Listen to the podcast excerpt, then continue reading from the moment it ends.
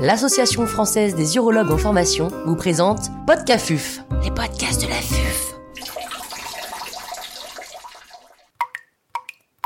Cet épisode a été réalisé grâce au soutien institutionnel des laboratoires Ipsen. L'intervenant n'a pas reçu de financement.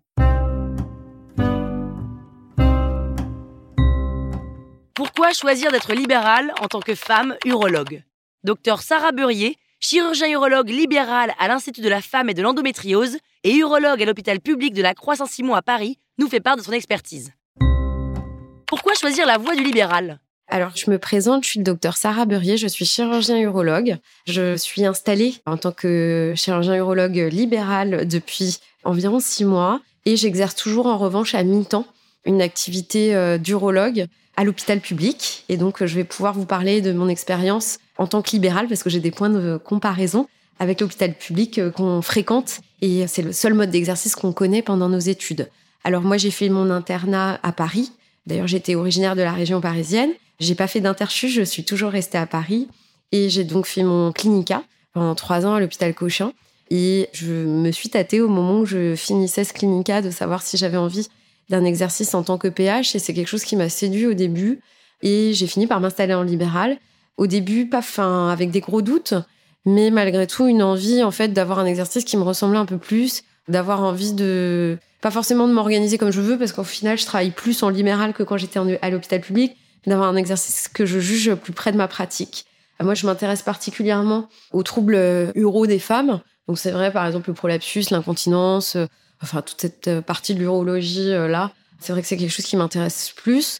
J'ai pas forcément été formée en ce sens. C'est vrai que j'avais, par rapport à mes collègues, bah, j'étais la seule fille, et donc forcément, j'avais beaucoup de patientes.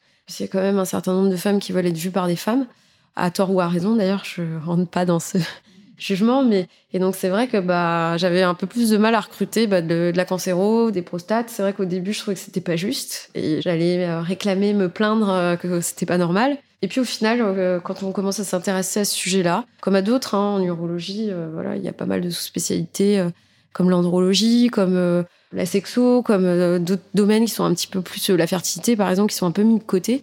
Bah, quand on commence à s'y intéresser, en fait, bah, on devient bon, on devient meilleur que les autres. Et puis, au final, c'est pas si difficile que ça, en fait, d'être moins mauvais que les autres.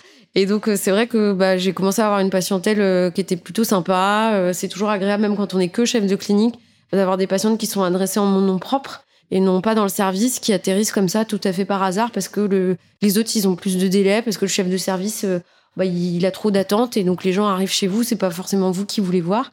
Et donc j'ai trouvé que c'était assez agréable d'être demandé en fait et d'avoir une patientèle particulière.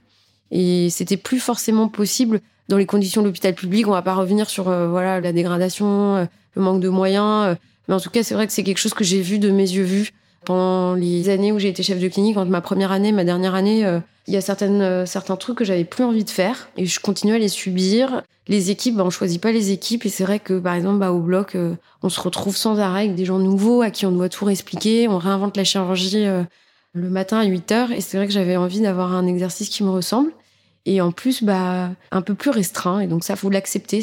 Chacun fait comme il veut, mais faut accepter d'avoir un champ de compétences qui est restreint, mais on fait peu, mais on fait bien les choses.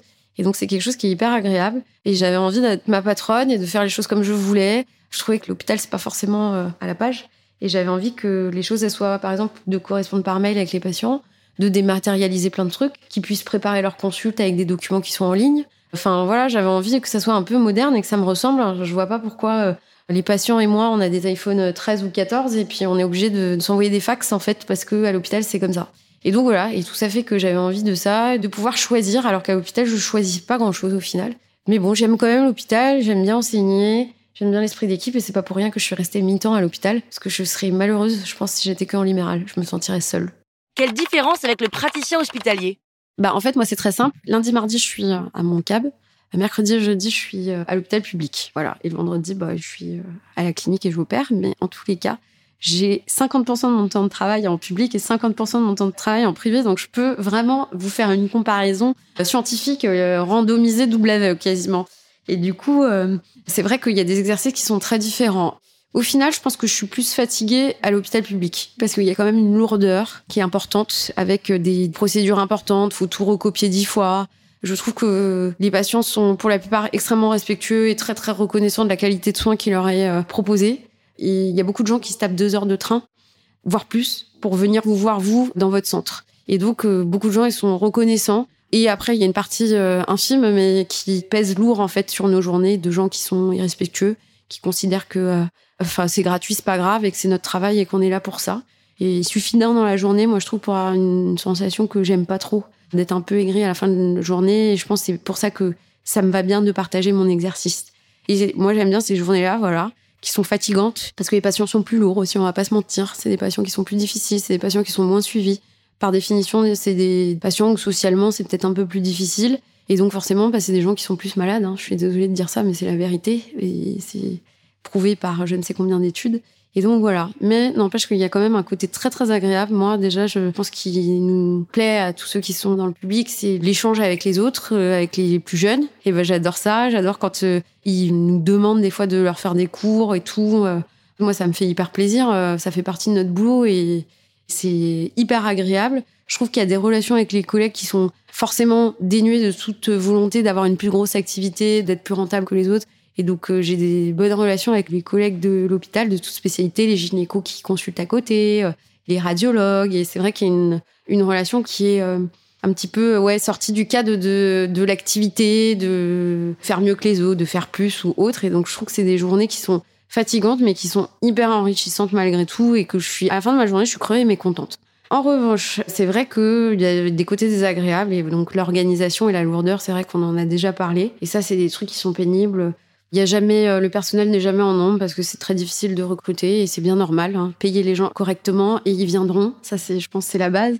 Quand on a besoin d'un truc et qu'il faut envoyer un mail euh, ou un courrier en 15 exemplaires euh, et il est traité pas forcément le jour même et c'est un peu embêtant parce que derrière il y a des patients qui sont stressés, qui attendent.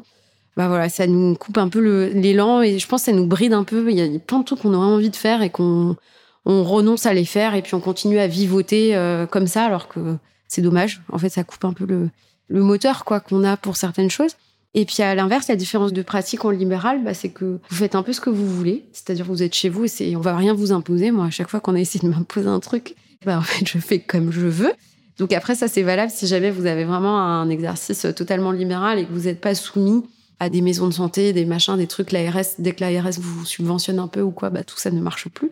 Mais en revanche, si vous êtes vraiment, vraiment installé euh, en liberté totale, bah, vous faites ce que vous voulez. Et donc, en termes d'horaire ou autre, vous pouvez vous permettre de vous arranger comme vous le souhaitez. Mais en revanche, c'est pas non plus tout rose. Il y a une lourdeur administrative qui vient pas de votre exercice en lui-même. Le dossier médical, c'est vous qui le choisissez. Vous choisissez le logiciel qui vous plaît le plus. Vous choisissez, je sais pas, vos secrétaires. Vous choisissez vos jours. Vous choisissez tout. Mais en revanche, il y a un truc que vous choisissez pas. C'est toute la lourdeur administrative qui ne fait pas partie de vos horaires de travail. Et donc, euh, voilà, vous choisissez pas les impôts, vous choisissez pas la caisse de retraite. Je pense que eux, c'est les pires. Elle est obligatoire, euh, l'URSSAF, enfin, tous ces trucs-là. La comptabilité, bah, au final, il faut quand même faire de la comptabilité. Vous pouvez pas complètement vous décharger sur quelqu'un. Ne serait-ce que même en termes de confiance. Et puis après, même, il fera pas tout. Il va pas éplucher vos tickets de caisse. Il va pas, euh, voilà, il a des limites, en fait, malgré tout. Et ça, c'est du travail personnel. Ça veut dire, soit vous, vous allez pas manger le midi, vous faites ça, soit vous finissez plus tôt et vous le faites, soit vous faites ça le dimanche à la maison. Et donc ça, voilà, faut pas croire euh, que euh, on en a marre à l'hôpital public et puis euh, je vais partir et je vais le faire moi-même. Puis je ferai que ce que je veux. C'est pas tout à fait juste et il faut quand même bien prendre sur soi que il y aura énormément de choses que vous n'imaginiez même pas en public qui sont gérées par d'autres gens en fait. Et là, ça sera à vous de tout gérer son filet. Et si jamais vous vous trompez, bah, ça peut vous coûter très cher en fait. Et donc voilà, après c'est à vous de voir si c'est quelque chose qui vous plaît. Moi, c'est vraiment un truc que j'avais aucune. Enfin, je faisais même pas mes comptes pour moi-même. Alors, mais après là, je suis obligée de m'y mettre parce que c'est comme une entreprise. C'est qu'il faut que ça marche. Il faut que vous payiez vos charges. Si après, euh, peut-être vous voulez prendre une aide opératoire pour pas dépendre euh, du bon vouloir de votre clinique, et eh ben, il faut que vous puissiez la payer. Et ces gens-là, ils vous font confiance. Si jamais vous travaillez pas bien ou que vous payez pas bien vos charges, eh bien, ils sont dépendants de vous. Et donc, euh, c'est une responsabilité vraiment libérale. C'est pas juste la responsabilité de euh, j'opère un malade en libéral, c'est mon nom propre. Si jamais j'ai un procès ou quoi, c'est pas du tout ça. Enfin, c'est pas que ça. En tout cas, il y a vraiment une responsabilité de maintenir une entreprise à flot. Et on n'a absolument aucune formation.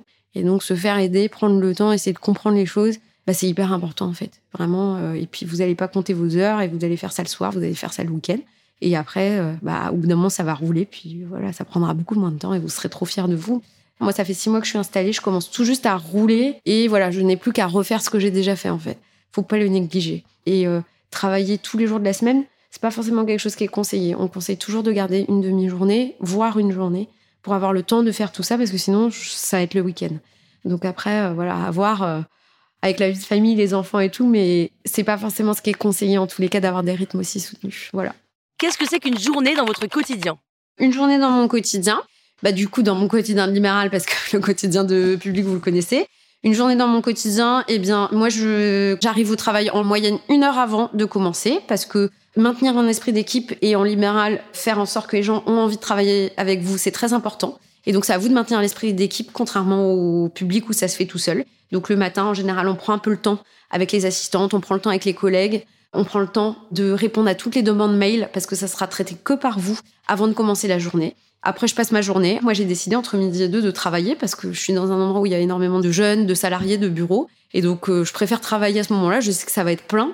Et euh, je prends ma pause déjeuner vers 14h ou 15h parce que je sais que c'est des créneaux qui vont être beaucoup moins pris, en tout cas par des gens actifs que j'ai envie de favoriser en fait dans ma patientèle parce que c'est des gens méritants qui bossent et qui sont comme vous et moi, ils n'ont pas le temps. Et donc, euh, je préfère être disponible au moment où eux, ils le sont. Donc voilà, et ensuite le soir, je finis pas trop tard parce qu'en général, je suis déjà bien crevée et je m'occupe de toute la paperasse parce qu'il y en a énormément, surtout sur une activité chirurgicale comme la nôtre. C'est que après, bah, les patients que vous avez programmés au bloc, c'est à vous de tout gérer, c'est à vous de mâcher le travail aux patients. Parce que euh, si jamais vous voulez laisser un peu se débrouiller comme à l'hôpital public, bah, vous opérez pas grand monde. Et euh, voilà, de liquider toute la paperasse et aussi d'avoir certains processus. Euh, désolé, on parle beaucoup d'argent, mais c'est très important. En fait, c'est une entreprise. Hein. Et donc, euh, je finis pas trop tard pour avoir encore un petit peu d'énergie pour vérifier ma comptabilité de la journée. C'est très important de faire les choses, qu'il y ait une double lecture et donc de partir le soir en ayant vérifié votre compta, vérifier qu'il n'y avait pas de trucs qui n'allaient pas.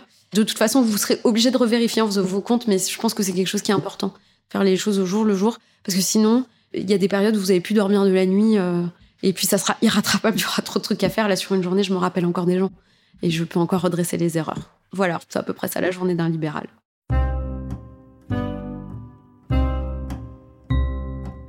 Un grand merci à la docteure Sarah Beurier pour ses conseils précieux. C'était Podcafuf, les podcasts de